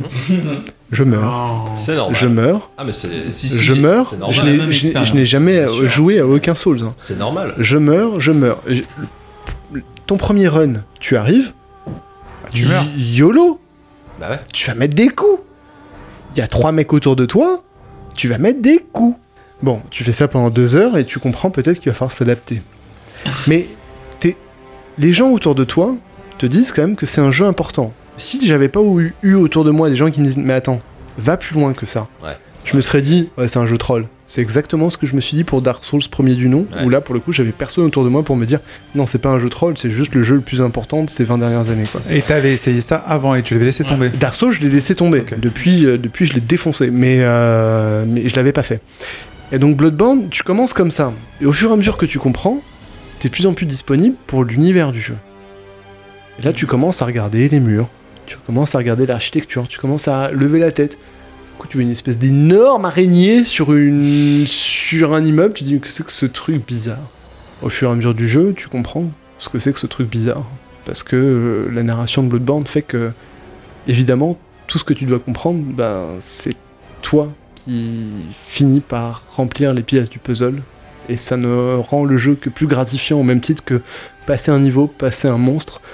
Des sentiments de joie, de cri, alors que, alors que tu ne fais que jouer à un jeu vidéo et que tu ne fais que recommencer pour la 40e fois cet énième boss. Là, on parle de, de pur gameplay, de vraiment ce qu'apporte le jeu vidéo, mais par rapport à la première partie du podcast, on oublie tout ce que Bloodborne apporte en termes de direction artistique, qui est juste mais monumental. D'ailleurs, c'est moi, c'est une claque. Enfin, je veux dire, c'est je- après Bloodborne, je me suis acheté et j'ai commencé à lire du Lovecraft. quoi. Pareil. Mais c'est Bloodborne qui m'a amené à m'intéresser à cet univers-là. L'univers en mode. le jeu au premier abord, il a l'air hyper monochrome. euh, Oui, il est clairement euh, très La marqué, palette euh, est limitée. La palette est très limitée. Ils ont oublié oui. le bouton saturation. c'est- bah, après, c'est volontaire, évidemment, on est bien d'accord. C'est un style Je comme, les- caricature. comme la période des Gears of War. hein. Écoute, je sais pas, mais pour toute personne qui a joué à Bloodborne, moi, quand j'entends Hello, Good Hunter, ça me fout les foins, tu vois. Genre, j'ai les poils qui disent bravo, quoi, Mais sur les bras. la vois, musique, la musique de, ce- de cette zone, Mais bien sûr c'est juste incroyable quoi. Et artistiquement, le jeu, il est, mais Ouais. il est tellement riche, tellement riche et tellement ambitieux en termes de narration. C'est-à-dire qu'effectivement, on Et te dit surtout rien. très très cohérent en fait. C'est ça. C'est le, le truc, c'est que tu vois effectivement, on peut voir un jeu monochrome. monochrome du début à la fin. Il est Voilà, cohérent. exactement ce que tu, ce que Et tu. on en revient à ce que disait, euh, ce que disait Laurent au début du podcast sur la cohérence et sur le- sur l'équilibre du jeu. Et c'est là où c'est super bien réalisé. Tout va dans un sens et tout, tout fait sens. La musique, les graphismes, le, le- le gameplay, tout, tout, tout est cohérent quoi. Quand on arrive à un degré tel de cohérence, c'est là où effectivement il y a des trucs de beauté qui, qui apparaissent. J'aimerais juste sortir deux secondes de, Bloodborne. Moi, je, je suis pas fan et je n'ai pas réussi justement à entrer dans, dans les jeux, dans le jeu que je vais, dont je vais parler. Nier Automata, du coup, je trouvais daté dans le graphisme déjà. J'ai trouvé que le gameplay euh, multiple m'a cassé la tête parce que je me suis dit mais c'est pas cohérent justement. Et au final, après avoir vu des tonnes de vidéos, parce que effectivement tout le monde m'a dit mais il faut, il faut. J'avais pas le temps malheureusement de faire les jeux. D'habitude je le fais et je savais que j'aurais jamais le temps de faire ce jeu-là parce qu'il y a plusieurs runs à faire et ainsi de suite. J'ai été Nier. très très impressionné justement par euh, la qualité d'écriture, de relecture, de rejouabilité, en dépit de ses défauts. Euh, C'est vraiment euh, un très bon exemple pour moi parce que j'ai pas réussi à y rentrer, mais j'ai découvert que c'était excellent. Je, je voudrais simplement vous demander, euh, s'il vous plaît, euh, De ne pas spoiler. de ne pas spoiler, ouais, parce que j'ai exactement la même sensation que toi, sauf que moi je suis pas allé voir les vidéos et que j'ai encore de l'espoir en me disant que je vais pouvoir y arriver. Parce que la direction artistique en fait te donne envie d'aller voir plus loin, de voir ce qu'il y a derrière tout ça. J'ai même pas fini le premier run du jeu. Moi j'ai un problème avec le gameplay du jeu qui me fatigue un peu. Mais en même temps, dès que les personnages se mettent à parler, ça me fascine en fait. Et je me dis, putain, c'est vachement intéressant ce qu'ils racontent. Je pense surtout qu'il y a un- quelque chose de très très fort derrière. Ah, c'est très très fort. Moi, je, Et, je- et j'ai pas envie de rater ça parce que typiquement, le jeu vidéo est le seul média à t'apporter des émotions de ce type-là. Il y a un parallèle qui est euh, sur le truc dont je parlais euh, sur euh, Bloodborne. À partir du moment où tu comprends, en relançant un deuxième run de Nier Automata, que en fait t'as pas fini le jeu, t'as juste fini le premier chapitre, toi t'as des, t'as des sensations de vertige comme ça, tu vois. t'es- c'est- tu- Quand on parle de, de, de premier round, c'est finir le jeu complètement et Voilà, recommencer voilà. le jeu en fait. Quand, hein. tu- quand Du tu as terminé le, le- le jeu la première fois, tu te dis, euh, je- ouais, j'ai kiffé et tout. Par contre, la fin, tu t'attends à ce que ça parte plus loin et tout, et t'es un peu bon, ok. Et tu relances le jeu, tu vas avoir la même scène cinématique, exactement la même, sauf que tu vas avoir une réplique en plus. Juste une réplique, tu vois, qui va tout changer, tu vois. C'est à ce moment-là où tu te dis, attends, il faut que je reconsidère toute la première partie, mais en fait, les rapports que les personnages avaient entre eux, est-ce que c'était ce que j'imaginais? Non. Ou oui, non, enfin. Et là, c'est là que le vertige vient. Oui, Manu?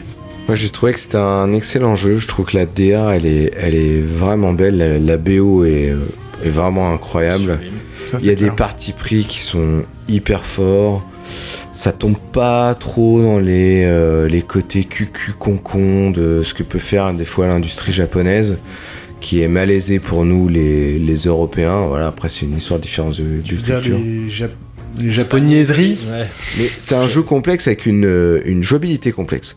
Moi, ce que je vois en point commun, ce qui est le point commun de beaucoup de jeux d'ailleurs qui me, que je trouve beaux et qui, qui sont dans la beauté, c'est souvent, plus que le graphisme, c'est la musique. Et, quand on en parlait, ça m'a rappelé, alors un jeu que toi, Yacine, tu détestes, mais Everybody's Gone to the Rapture, c'est un truc qui m'a amené à continuer le jeu, continuer le jeu, aller jusqu'à la fin, à essayer de comprendre les trucs. Le jeu s'est terminé. Finalement, j'ai pas tout compris. Et c'est un peu comme Hyper euh, Light Drifter, c'est-à-dire j'ai été traîné sur des sites, aller voir les interprétations, un peu comme Inside euh, aussi de chez euh, Playdead. C'est-à-dire que moi j'ai vu un truc, j'ai compris des trucs, j'avais envie d'en savoir plus, le jeu m'a habité des jours et des jours encore à me dire ah mais oui peut-être que c'était ça, enfin ça trottait dans ma tête derrière, à toujours me reposer des questions, à revivre le truc, même avoir besoin d'écouter la musique, tu vois, dans mon pod pour revivre l'expérience comme une espèce de d'amante fatale, formidable, je ne sais pas, je ne sais pas comment dire. Maîtresse. Bref. Je préfère dire amante, tu sais, j'aime les, les vieux mots désuets un petit peu. Ce qui te pousse à, à- à repenser un truc, c'est- oui, c'est ça, c'est cette beauté du jeu, et des fois elle ne passe pas que par le gameplay ou l'aspect physique. En tout cas, chez moi, elle passe souvent par la musique. C'est ça qui est génial, c'est que le jeu vidéo c'est tellement vaste comme euh, espace d'expression. Tu peux t'exprimer par tellement de, de vecteurs différents le graphisme, le gameplay, la musique, la direction artistique, etc. Et quand tu arrives à trouver le jeu Qui qui, fait tout. mélange un petit peu. euh, C'est vrai qu'il y a une affaire personnelle aussi avec Bah, le jeu. sûr. Quelles sont tes sensibilités, tes, presque tes préoccupations, j'ai envie de dire. Moi, Bioshock, c'est le jeu qui me le plus déclenché parce que il réunissait tellement de, de- de choses que j'aimais dans l'architecture, avec tout le côté art déco qu'il y a dans le design de la ville sous-marine, sous, mais après tout ce que ça apportait, enfin que ça apportait, toutes les portes que ça ouvrait sur les questionnements qu'on a, puisque le jeu questionne de dire qu'est-ce qu'on ferait si euh, l'humanité avec toutes les libertés de la science, De la drogue. de la drogue, de Non, mais Bref, que- si on était nos limites, si on était dans le libéralisme total, ce que, ce que vraisemblablement ce que veulent nos dirigeants, où est-ce qu'on irait Par rapport à ce que je disais sur euh, dans le quiz sur Bioshock Infinite, etc., on en pense qu'on veut. Si vous voulez vous faire du rétro gaming, Bioshock 1, voire Bioshock 2, c'est une vraie expérience, quoi. C'est, enfin, c'est un truc important. C'est une ambiance tellement folle, quoi. Et c'est une ambiance qui t'habite, quoi. Qui, qui, qui te lâche pas, t'en rêves. C'est un jeu dont tu rêves. Bioshock, c'est vraiment il y a un jeu à empreinte. Quoi. Guillaume? Bah, Bioshock pour moi c'est l'exemple aussi de, ce qui fait la particularité du jeu vidéo dans du coup dans la beauté mais comme dans le reste aussi. Le fait d'avoir le choix en fait, de faire un choix, d'appuyer sur un bouton pour valider quelque chose. En l'occurrence par exemple de sauver ou pas une le choix de sauver ou pas une petite sœur, ben ça ça a un vrai impact sur le sur le sur le joueur lui. Le fait d'avoir une action et pas seulement de lire une ligne de texte, de, une ligne de dialogue, mais d'avoir une action, ça a une implication qui fait un truc, euh, un truc de, de fou quoi. Et donc dans n'importe quel jeu narratif, ils le sont tous quasiment maintenant aujourd'hui, c'est vraiment une force dans le jeu quoi. Et ça, ça mène de la beauté dans, tout ça. Clairement, les, jeux qui me déclenchent le plus sont plus des, des jeux euh, qui sont dans la, dans la réserve, dans le, la soustraction en fait. J'aime bien les jeux qui sont euh, un peu ascétiques, euh, dépouillés euh, de, graphismes trop complexes ou de gameplay trop sophistiqué. Euh, parce que du coup, je peux me concentrer directement sur l'idée principale, le sens qu'ils ont voulu donner au jeu, éventuellement à la méta, le contenu euh, sous-jacent qui peut me propulser encore plus dans des mind blown et des trucs qui vont m'éclater. C'est pour ça que l'année dernière j'ai beaucoup aimé euh, The Return of Obra parce que il était très dépouillé, il était, euh, il manquait des choses pour beaucoup de gens. Visuellement, il était pauvre, il était pas beau, mais il était stylisé et du coup, ça me permet de rentrer directement dans le jeu et je vais le bouffer direct. Je vais pas avoir de problème avec ça. C'était de la bombe de balle. Voilà, de la bombe de balle. Donc ça, ça marche très bien pour moi. Euh, après, il y a des jeux qui vont me déclencher aussi. C'est des jeux qui sont ronds pour moi, comme un bon vin, un bon repas. Enfin, tu fais ce que tu veux avec ça. Euh, et, euh, et étonnamment, de, on en a parlé il y a quelques podcasts, What Remains of Edith Finch, j'étais hyper surpris qu'un walking simulator soit aussi réussi, aussi entier, et c'est à l'opposé. C'est-à-dire que le jeu est très ra- raconte, ne fait que raconter en fait. Euh, Il y a des gameplays qui sont très variés et qui se, continuent de se développer. Et le jeu, à la fin, t'en retires quelque chose de très très fort malgré tout et qui peut être très émouvant.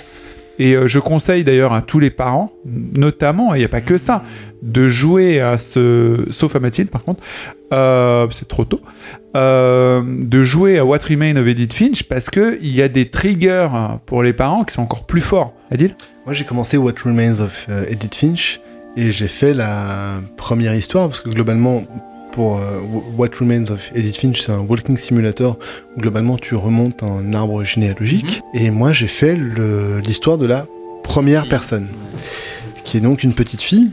Et honnêtement, Déjà, c'était voilà, c'est exactement ça. C'est que moi, je suis, moi, je suis père, donc pas d'une fille mais d'un garçon, mais ça change rien. Et si tu veux, les premiers éléments de son histoire, qui sont des éléments de pseudo-gameplay, c'est-à-dire des gameplays de, de Walking Simulator. Donc c'est méga basique, quoi. Si vous voulez chercher du gameplay, en fait, il y en a pas. Faut pas se poser la question. Et honnêtement, j'ai fini cette phase-là. J'ai arrêté le jeu en mode, ça y est, j'en ai fait assez pour la soirée. Parce que je savais pas dur. du tout. Non, c'est pas trop dur. C'est potentiellement, je sais qu'après, je- potentiellement, j'en prendrai plein la gueule. Et, euh, et je suis là, je suis pas dans la configuration, pour reprendre le terme de Romain qui est vraiment, je pense, juste, je suis pas dans la configuration pour en prendre davantage. J'attends un deuxième enfant avec ma femme, etc. Ah et, oui, non. Et Non, juste, bah, et juste les, bien. et juste les 20 premières minutes, rien que l'avoir sur un arbre, la façon dont c'est raconté, la façon dont c'est amené, je suis là en mode, Ah j'étais en train de faire des claquettes, quoi.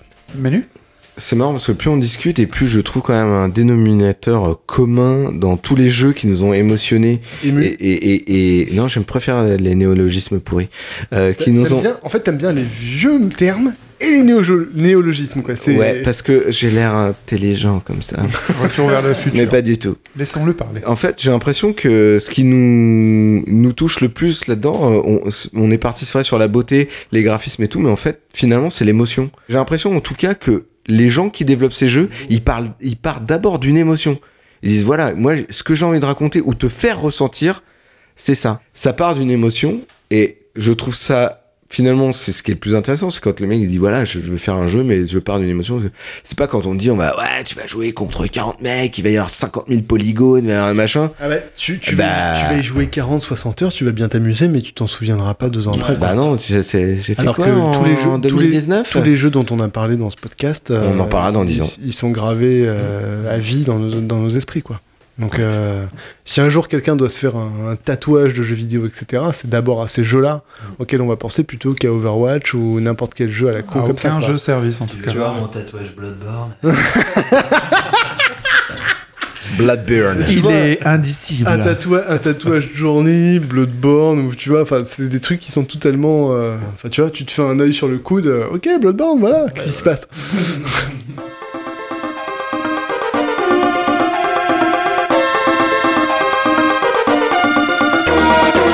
Et c'est le moment où on réalise que même un podcast a une fin et qu'on pourra pas non. le rejouer indéfiniment, même si on aimerait encore aligner des, des noms de jeux qui nous ont beau. émus, Il n'y aura pas de émoustillés, fascinés, remplis de beauté et satisfaits. Moi, ce que j'aimerais savoir aussi, parce que ça, c'est nos propres opinions, c'est si vous, vous avez des jeux qui vous ont vraiment soit éclaté la rétine, Ah ouais. soit profondément ému. J'aimerais que vous nous communiquiez les informations, parce que peut-être qu'on n'y a pas joué et ça nous ferait plaisir de découvrir cela. Ah, on a besoin, oui. On est aux aguets là-dessus, parce que c'est les meilleurs jeux auxquels on a pu être- jouer. On est gourmand. Voilà. Et j'espère qu'on vous retrouvera bientôt pour un autre party chat. Oui, bien sûr. Party chat. bien sûr. Ou bien un thème. Party chat ou Théma? Au choix. Il y a un vote? Comment ça se passe? Peut-être qu'on en parlera dans, dans un chat euh, dédié à notre communauté. Bon, on vous fait des gros bisous et puis à la prochaine, les amis. Bye.